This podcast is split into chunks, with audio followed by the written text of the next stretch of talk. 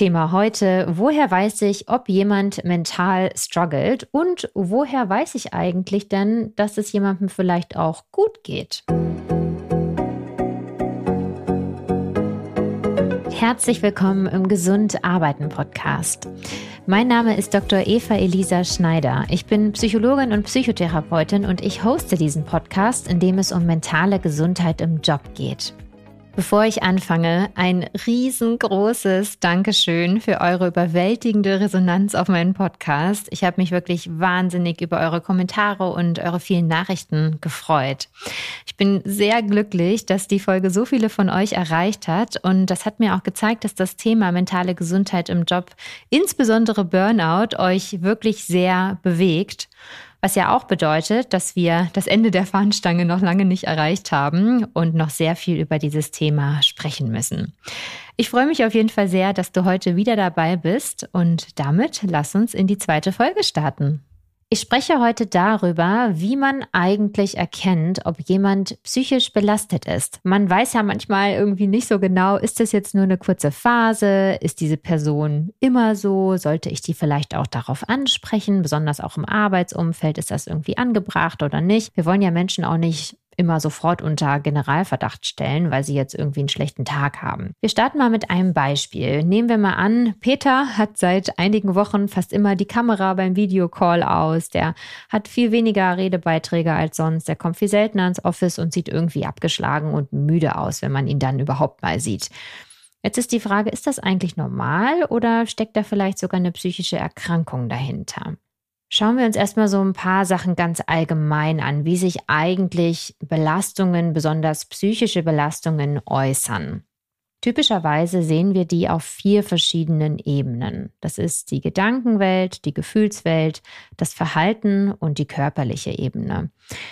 In der Gedankenwelt oder auch auf der Gedankenebene ist es oft so, dass wir Belastungen merken, dadurch, dass wir zum Beispiel ganz stark Gedankenrasen haben oder dass wir abends schlecht einschlafen können, weil uns so viele Gedanken durch den Kopf gehen, dass wir irgendwie gar nicht richtig abschalten können. Oder dass wir zum Beispiel, während wir irgendwelche Sachen machen, mit den Gedanken ganz woanders sind und vielleicht, obwohl wir gerade schon Feierabend haben und mit der Familie zusammen am Esstisch sind, eigentlich innerlich komplett bei der Arbeit noch hängen und unsere Gedanken so ganz woanders sind.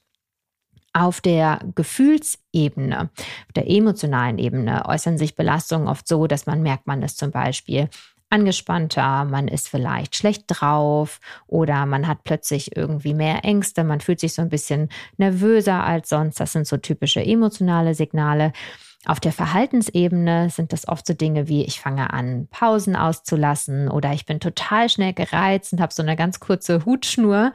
Und auf der körperlichen Ebene sind das so ganz typische Dinge wie körperliche Schmerzen, also Nackenschmerzen, Rückenschmerzen oder Verdauungsprobleme oder dass man zum Beispiel Schlafprobleme hat. Ne? Also alles, wo der Körper sich irgendwie einschaltet und sich meldet. Und oft sind wir ja sehr, sehr gut da drin, den Körper sehr lange zu ignorieren und das einfach so ein bisschen wegzuschieben von, ach ja, ein bisschen was geht da noch, ne? das ist jetzt nicht so wild. Aber der Körper meldet sich eigentlich oft schon sehr, sehr früh und meistens auch sehr deutlich. Wir haben uns das einfach nur ganz gut abtrainiert, da genauer hinzuschauen. Jetzt kannst du dir natürlich auch mal kurz überlegen, was du denn typischerweise zuerst merkst oder in welchem von diesen vier Bereichen sich typischerweise zuerst so Stress- und Belastungssignale äußern. Ich frage das tatsächlich in meinen Webinaren auch immer, ähm, ob es jetzt eher die Gedankenwelt ist oder eher die Gefühle, die sich verändern, eher das Verhalten, woran man das bemerkt oder eher das Körperliche, woran man starke Belastung und Stress bemerkt.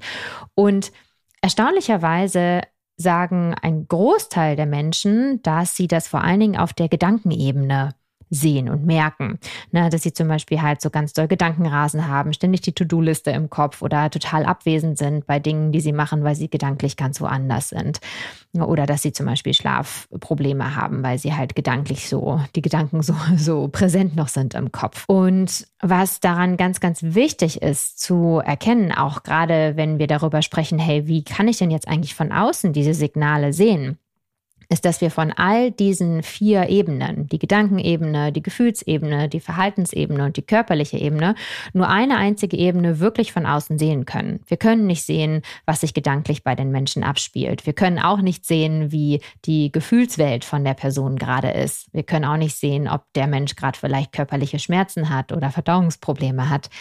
Was wir sehen können, ist wirklich nur das Verhalten. Und genau deshalb ist es enorm wichtig, dass wir das Verhalten einer Person wirklich gut beobachten und auch ein Stück weit immer mit dem Verhalten abgleichen, was wir sonst von dieser Person gewohnt sind.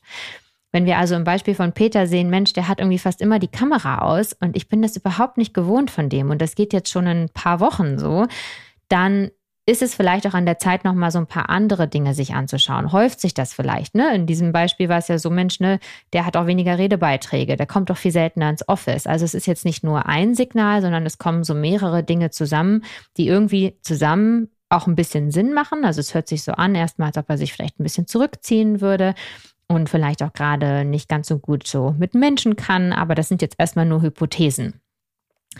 Es gibt natürlich auch noch andere Belastungen. Ne? Also es ist nicht immer so, dass jemand ähm, zum Beispiel immer zurückgezogen ist, wenn er belastet ist, sondern es kann zum Beispiel auch sein, dass jemand ganz kurz angebunden ist oder dass die Person starke Konzentrationsschwierigkeiten hat, deswegen die Arbeitsleistung nachlässt oder vielleicht so Flüchtigkeitsfehler macht, die man sonst gar nicht von der Person gewohnt ist. Und manchmal ist es auch so, dass man dann so Aussagen hört von diesen Personen wie, ah ja, ist schon stressig, aber passt schon irgendwie. Das ist übrigens gerade bei High-Performern sehr, sehr typisch, ähm, weil bei diesen Personen dieser Ausnahmezustand von ich leiste 150 Prozent eigentlich der Normalzustand ist. Also das ganze Nervensystem von diesen Personen ganz, ganz viel Stress und ganz viel Anspannung eigentlich gewohnt ist. Und das kann übrigens interessanterweise manchmal auch eine Vermeidungsstrategie sein, ne? dass man so sagt, nee, es ist zwar stressig, aber es passt schon, dass man damit quasi versucht, irgendwie alles noch so ein bisschen beisammen zu halten, weil das etwas ist, was man so gewohnt ist, das Nervensystem quasi so auf Action zu halten, dass man unbewusst Angst hat, was passieren könnte, wenn plötzlich dieses ganze, diese ganze Action fürs Nervensystem wegfallen könnte. Ne? Und so kann es dann sein, dass man vielleicht so wirkt, als sei alles so wie immer, weil man ja irgendwie immer 150 Prozent gibt, aber halt so Aussagen wie, ja, ist irgendwie schon stressig, aber passt schon nicht so ganz dazu passen, dass es wirklich okay ist, sondern die Menschen schon merken, es ist schon irgendwie stressig, aber irgendwie bin ich es halt gewöhnt. Und das soll ja eigentlich nicht der Normalzustand sein. Das müssen wir uns als außenstehende Person da immer noch mal klar machen. Ne? Es kann manchmal sein, dass wir mit Personen zu tun haben, da wirkt das so, als sei alles genauso wie immer, aber das wie immer ist einfach schon viel zu viel. Und da können manchmal diese kleinen Nuancen in der Sprache, hm, daran kann man das so ein bisschen erkennen, ob die Person vielleicht einfach wirklich in einer chronischen Überlastung steckt und es deswegen uns erstmal nicht anders vorkommt, aber trotzdem man merkt, boah, das ist schon irgendwie ganz schön heavy, ist schon ganz schön viel. Zu Menschen, die so ein High-Performing-Drang oder Hang haben, auch nochmal ein anderer wichtiger Gedanke. Oft glauben wir von außen, Mensch, die Person, die muss sich einfach mal ein bisschen entspannen. Die muss einfach mal ein bisschen runterkommen, die braucht einfach ein bisschen Ruhe und einfach ein bisschen runterfahren und einfach ein paar Prozent weniger machen. Wir müssen uns dabei aber klar machen, dass nicht für alle Menschen Entspannung etwas Angenehmes und etwas Positives ist. Ich frage in meinen Workshops immer gerne, was denn eigentlich der Unterschied zwischen Anspannung und Entspannung ist. Und bei ganz vielen ist es so, dass sie dann in so eine Bewertung rutschen und sagen, Entspannung ist was Angenehmes. Ne? Also da ist direkt so eine Bewertung mit drin. Erstmal ist aber Entspannung einfach nur das Gegenteil von Anspannung, ohne eine Wertung.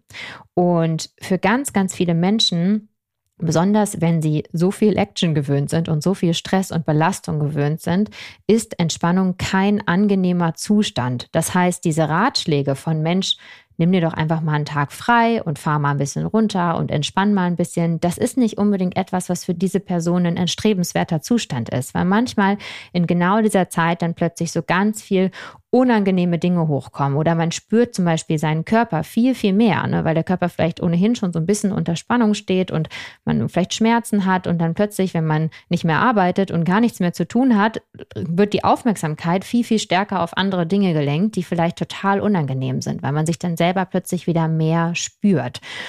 Das heißt, da nur an dieser Stelle ganz wichtig, ähm, von außen mit so schnellen Ratschlägen zu kommen, wie Mensch, entspann dich doch einfach mal oder mach dir mal irgendwie eine kleine Pause, mach dir mal ein bisschen Ruhe ist nicht unbedingt immer hilfreich und deswegen stößt das bei solchen Personen auch oft so ein bisschen auf Granit, weil die natürlich unbewusst wissen, hm, das ist für mich gar nicht unbedingt was Gutes und ich brauche vielleicht eine andere Art der Pause, nicht so eine, wo ich so komplett runterfahre, sondern vielleicht eher eine Art, wo ich aktiv beteiligt bin oder wo ich aktiv etwas mache, damit mein Nervensystem auch so schrittweise runterfahren kann und nicht von 150 Prozent auf 0 Prozent geht. Ein weiteres Zeichen von Belastung kann sein, wenn vielleicht etwas Ernstes im Leben einer Person vorgefallen ist, aber die Person so ein bisschen wirkt wie immer oder fast so etwas mechanisch oder maskenhaft. Das kann ein Zeichen von Verdrängung sein. Ähm, kurzer Disclaimer zum Thema Verdrängung. Verdrängung ist erstmal nicht unbedingt etwas Negatives. Es ist nicht ungewöhnlich, dass wir alle verdrängen. Das tun wir tatsächlich jeden Tag. Verdrängung ist etwas sehr Natürliches, weil wir oder unsere Psyche quasi Mechanismen hat, damit wir alle Reize und alles, was wir so in unserer Umgebung haben, irgendwie filtern können. Das heißt, wir alle verdrängen jeden Tag und auch die ganze Zeit und nur ganz bestimmte Informationen dringen tatsächlich in unser Bewusstsein durch. Das heißt, da, Verdrängung ist nicht unbedingt was Schlechtes, aber das Ausmaß ist entscheidend. Was jetzt aber wichtig ist, wenn wir merken, Mensch, da ist irgendwie was passiert, die Person wirkt irgendwie so fast so ein bisschen mechanisch, das passt so fast gar nicht zu dem, was da eigentlich los ist. Also jetzt sagen wir mal was sehr Ernstes, irgendwie es gab einen Todesfall in der Familie und die Person, die wirkt aber so wie immer und es wirkt so, als sei alles total normal. Ne? Kann das sein, dass sie sehr stark im Verdrängungsmodus ist? Und nun ist es so, dass wir am Arbeitsplatz auch als Kolleginnen und Kollegen nicht unbedingt dafür verantwortlich sind, das abzufedern oder die persönlichen Aufgaben, die diese Person jetzt hat, mit diesem Todesfall irgendwie ähm, abzufedern. Aber wir müssen uns dessen bewusst sein, dass genau in diesem Moment ein höheres Risiko besteht, dass diese Person in ein gesundheitsschädigendes Verhalten rutscht. Weil dadurch, dass sie zum Beispiel jetzt gerade sehr stark verdrängt, hat sie auch ein höheres Risiko, dass sie sich so fast ein Stück weit betäubt. Das kann zum Beispiel passieren, indem die Person sehr viel Überstunden macht oder sich dem extra, extra großen Projekt annimmt oder auch im Privatleben kann es passieren, dass die Person da vielleicht einfach plötzlich exzessiv Sport treibt oder so. Das ist einfach eine Form der Verdrängung und Verarbeitung, um damit irgendwie klarzukommen. Das kann aber sein, dass das einfach Dinge sind, die der Gesundheit schädigen. Also wir müssen so ein bisschen peripherer gucken, nicht die, wie ist die Person im Moment, weil die scheint ja okay zu sein, aber wie verhält sich die Person und lädt sie sich vielleicht jetzt gerade noch mal extra viel aus, damit sie sich quasi so ein Stück weit betäubt und einfach ablenkt von dem, was eigentlich emotional innerlich gerade los ist. Ne? In diesem Bewusstsein, dass die eigentliche emotionale Verarbeitung erst viel, viel später einsetzt. Ist auch gar nicht mal so ungewöhnlich. Das passiert auch häufig, gerade ähm, bei Menschen, die sehr extremen Ereignissen ausgesetzt sind, dass man am Anfang eher in so einem Verdrängungsmodus ist, in diesem nicht wahrhaben wollen und die eigentliche emotionale Verarbeitung erst später kommt. Dessen unbedingt bewusst sein, dass in dieser Phase Menschen einem höheren Risiko ausgesetzt sind, äh, ihre Gesundheit zu schädigen, zum Beispiel eben in Form von extrem viel Arbeit, extrem viel Überstunden etc. Und das müssen wir natürlich am Arbeitsplatz als Kolleginnen und als Kollegen, als Führungskräfte im Blick haben. Gerade in so Fällen, wenn Menschen vielleicht gerade sehr akuten Belastungen ausgesetzt sind oder wir merken, Mensch, ne, die ist so sehr äh, am Rande ihrer Kräfte, diese Person, dann äh, kommen wir oft mit diesem schnellen Ratschlag, Mensch, nimm dir doch einfach mal ein paar Tage Urlaub. Wichtig, Urlaub heilt keine psychischen Erkrankungen und Urlaub kann auch psychische Probleme nicht einfach mal eben so ähm, wegpusten. Das mag zwar manchmal eine kurzfristige Entlastung sein, ersetzt aber keine Behandlung oder keine wirklich professionelle Aufarbeitung. Deshalb, nimm dir mal ein paar Tage Urlaub, kann in wenigen Fällen auf jeden Fall helfen, mal ganz akut ein bisschen Druck rauszunehmen, aber ist langfristig nicht unbedingt ratsam, das als so mal eben schnelle Strategie zu verwenden weil das nämlich manchmal sogar Druck erzeugen kann. Also dann sind die Menschen zum Beispiel ein paar Tage weg und dann kommen sie wieder und hatten irgendwie ihren Urlaub und jetzt sollte doch eigentlich alles wieder gut sein. Denen sollte es doch jetzt eigentlich wieder gut gehen. Und dann merkt man aber, hm, so gut geht's mir jetzt eigentlich noch gar nicht wieder.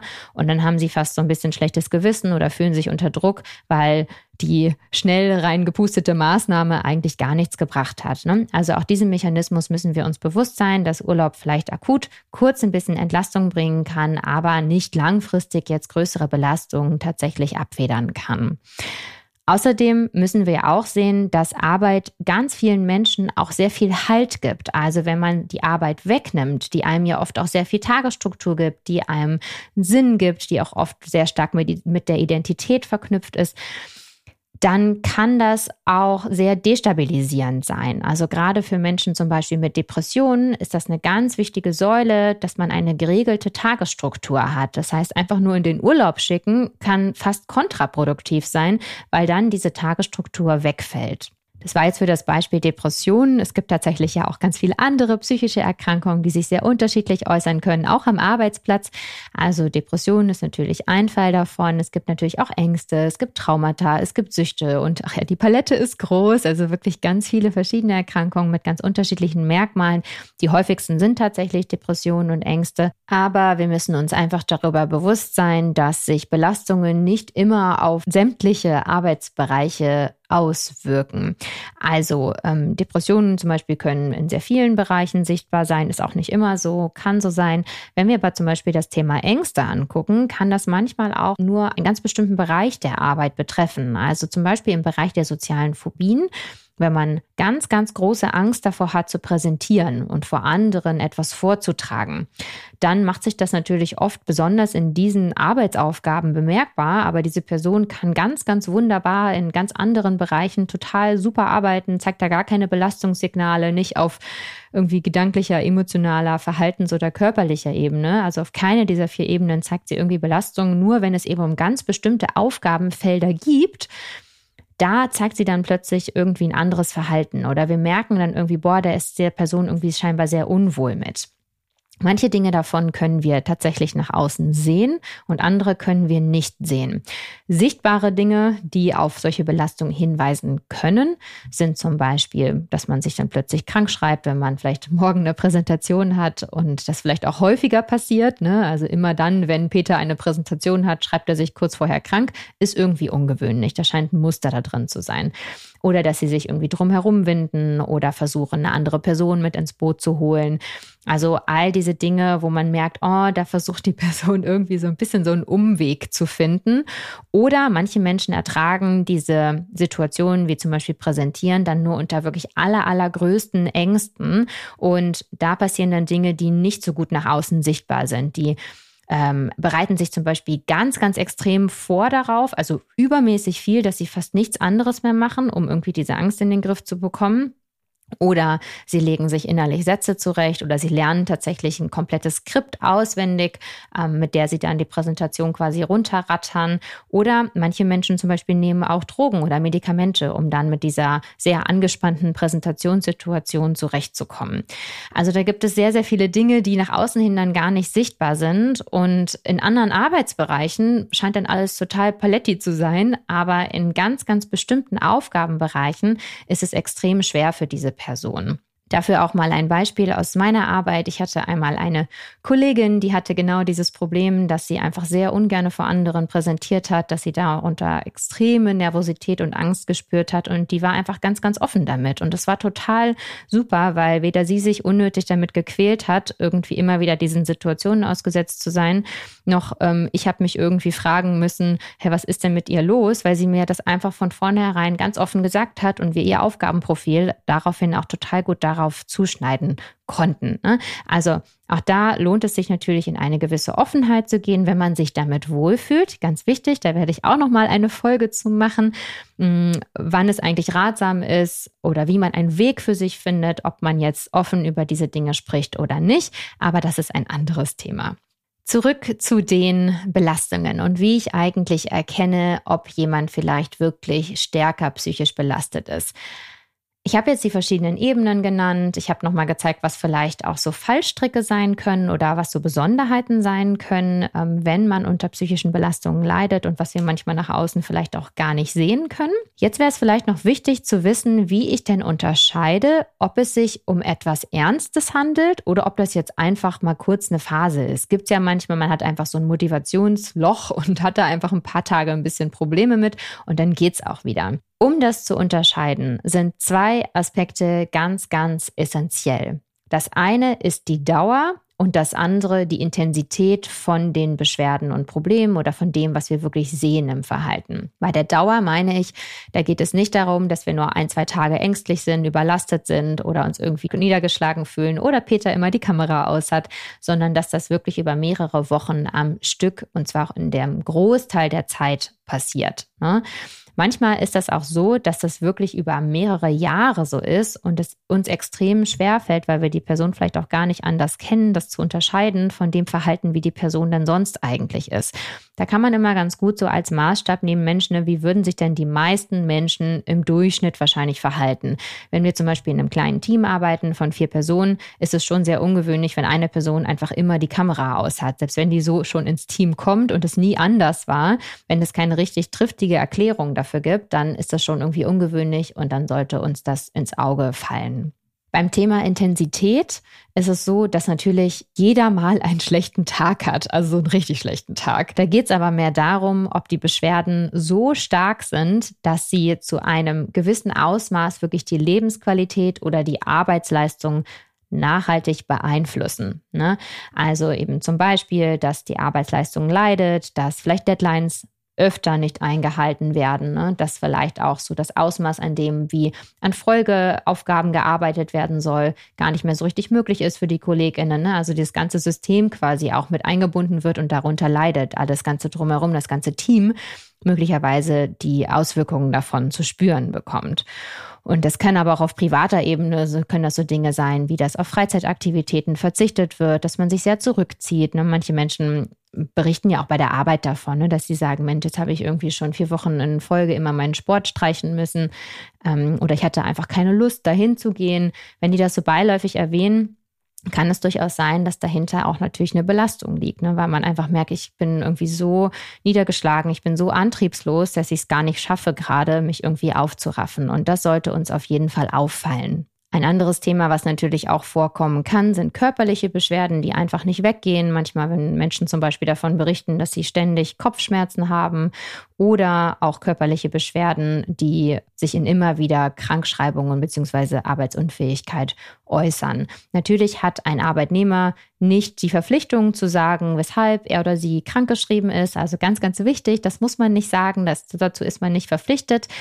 Aber wenn es sich einfach häuft und wenn auch eine vertrauensvolle Atmosphäre da ist, kann es durchaus sein, dass es Sinn macht, darüber mal das Gespräch zu suchen, um einfach zu hören, hey, ist alles okay.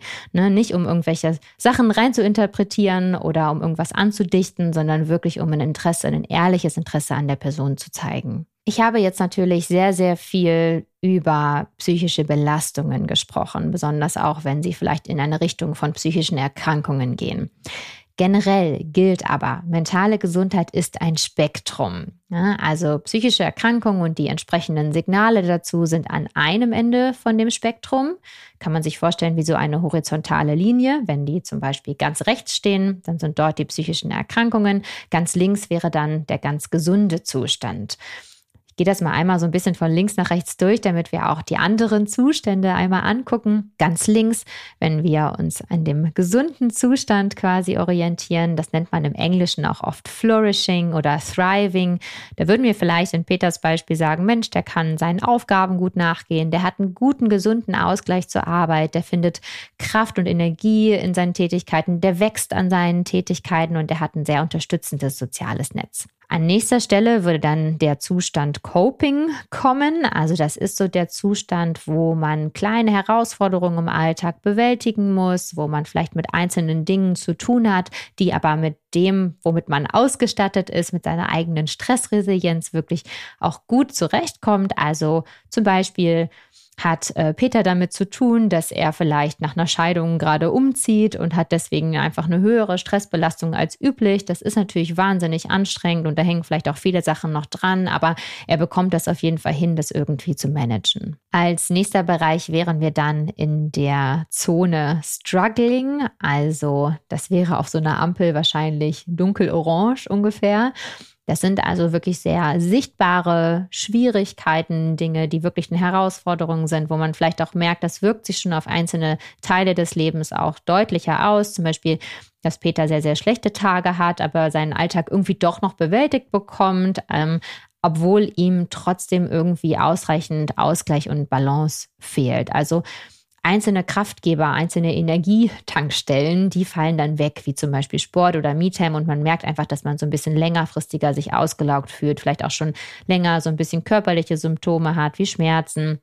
Aber es irgendwie noch geht und irgendwie man auch trotzdem Momente hat, wo man sich vielleicht gut fühlt und sich auch ausgeglichen fühlt, aber trotzdem insgesamt das Verhältnis zwischen den guten und schlechten Momenten ähm, nicht so ist, dass man nur oder überwiegend gute Momente hat, sondern einfach auch wirklich viele schwierige Momente dabei sind. Psychische Erkrankungen sind dann am ganz rechten Ende des Spektrums, also Ampelrot. Ähm, das wären zum Beispiel so etwas wie, dass es Peter schwerfällt, sich zu motivieren, der ist sehr energielos, der hat Konzentrationsschwierigkeiten und fühlt sich sehr, sehr niedergeschlagen. Ne? Also auf mehreren Ebenen deutlich sichtbar und auch wieder ne, nicht nur für einen Tag, sondern hier kommt wieder die Dauer und die Intensität ins Spiel. Das dass es einfach längerfristig ist und dass es auch sehr stark sich auswirkt auf andere Lebensbereiche, wie eben auch die Arbeit. Manchmal kann man auch ganz gut zusehen, wie eine Person von dem einen ins andere reinmanövriert. Also zum Beispiel von dem Bereich Coping, was vielleicht so gelb ungefähr wäre, in den Bereich Struggling, dunkelorange.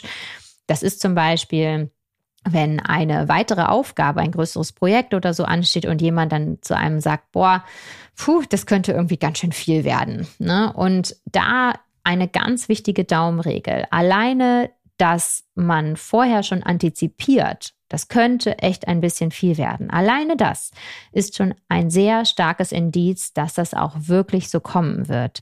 Ganz oft ist es so, dass wenn wir das Gefühl haben, das könnte viel werden, dann ist das rückblickend auch fast immer so gewesen. Wenn ihr also mal zurückblickt in eure eigene Geschichte und, und in vergangene Situationen, wo ihr vielleicht merkt, boah, damals habe ich mir schon gedacht, dass das viel werden könnte und fast immer ist das tatsächlich auch so gekommen. Also alleine das ist eigentlich schon ein extrem gutes Indiz und oft ignorieren wir das so weg, aber alleine der Gedanke ist eigentlich wirklich ein super guter hilfreicher Indikator, dass wir überlegen sollten, sollen wir das jetzt wirklich machen oder nicht. Ne? Oder wenn jetzt Peter sagt, huh, das könnte ganz schön viel werden, dann sollten wir vielleicht darüber diskutieren, ob es wirklich Sinn macht, das jetzt anzugehen. Das ist übrigens auch so, wenn man sich Gedanken darüber macht, ob es jetzt gut wäre, professionelle Hilfe zu suchen. Alleine der Gedanke darüber ist schon ein sehr gutes Signal dafür, dass es tatsächlich an der Zeit ist. Nur sehr wenige Menschen machen sich wirklich darüber Gedanken, wenn sie in einem grünen, total guten Zustand sind, im thriving, flourishing, gesunden Zustand. Also auch da nehmt das wirklich ernst, wenn ihr solche Gedanken habt oder wenn ihr das vielleicht auch von anderen Menschen hört, dass sie sich Gedanken machen, sollte ich mir professionellen Support holen.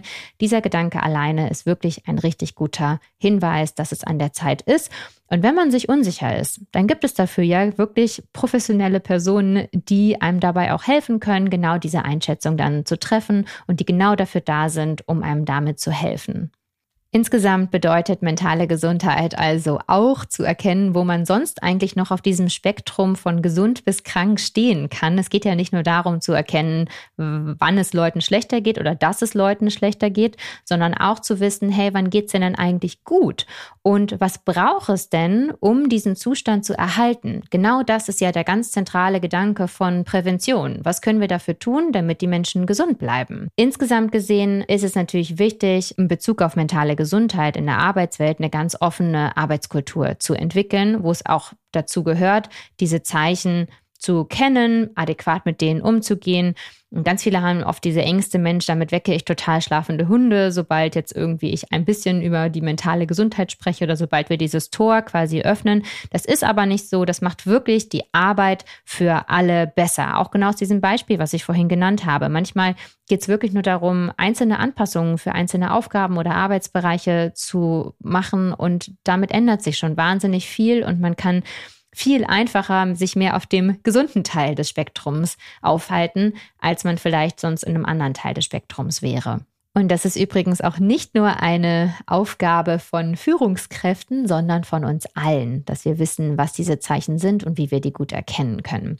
Ich gebe diese Skills auch immer in meinen Führungskräftetrainings mit an die Hand, weil das für alle die Bildung, die Skills über mentale Gesundheit ganz, ganz stark fördert und es wirklich super ist, ganz viele MultiplikatorInnen im Unternehmen zu haben. Mehr Menschen, die das How-to, die diese Skills wissen. In der Masterclass von Nora Dietrich und mir, die ja auch hier in der ersten Folge zu Gast war, sprechen wir auch darüber, wie wir mentale Gesundheit im Arbeitsalltag wirklich gut im Blick behalten können und wie wir mit genau diesen Fällen, wie zum Beispiel Peter, umgehen können und was eigentlich auch passende Hilfsangebote sind, die in einer Organisation wirklich Sinn machen. Die Masterclass ist eine fünfwöchige Online-Weiterbildung, in der Nora und ich Menschen aus HR oder dem Gesundheitsmanagement Tools an die Hand geben, um mentale Gesundheit wirklich strategisch, ganzheitlich und langfristig in ihrer Organisation umzusetzen.